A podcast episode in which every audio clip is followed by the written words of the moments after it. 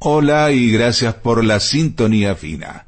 La cotización libre del dólar, que ya venía en, en, baja, ayer derrapó unos 15 pesos para quedar al nivel de los 270 pesos por unidad al primer día de vigencia del dólar soja de Sergio Massa.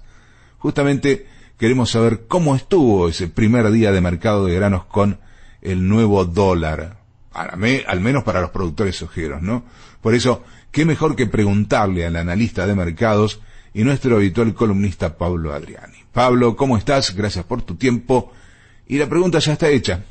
Hola Eduardo, muy buenos días. Bueno, te comento, la reacción del mercado el día 1 de conocida la medida del, del dólar soja a 200 pesos fue muy positiva, muy positiva. Eh, un hecho un hecho insólito que a pesar de no haber Chicago eh, en la jornada del lunes de ayer se negociaron más de 500.000 toneladas de soja en un rango de 72.000 a 73.000 pesos por tonelada. Sin lugar a dudas que mm, hasta ahora, en el primer día, en un día inusual, vuelvo a repetir, porque no hay Chicago, eh, que se haya negociado ese volumen es bastante auspicioso Sinceramente, por el feriado de ayer en Chicago no esperaba este comentario del primer día, lo que parece bueno entonces. Ahora, ¿de cuánto estamos hablando lo que gatillará el dólar soja septiembre?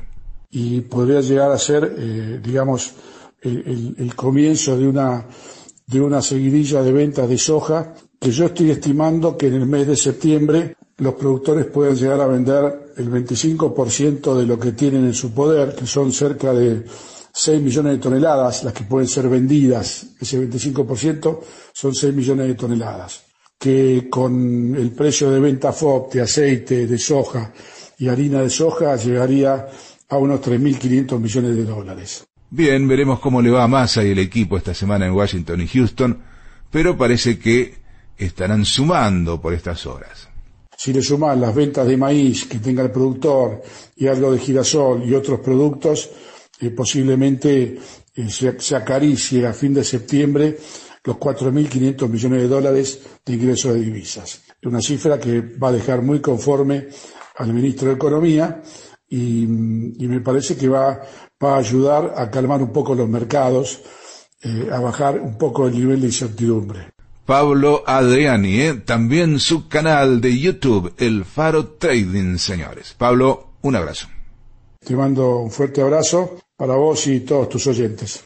El secretario de Agricultura, Juan José Bailo, sostuvo hoy, a propósito, que la aplicación de este tipo de cambio de 200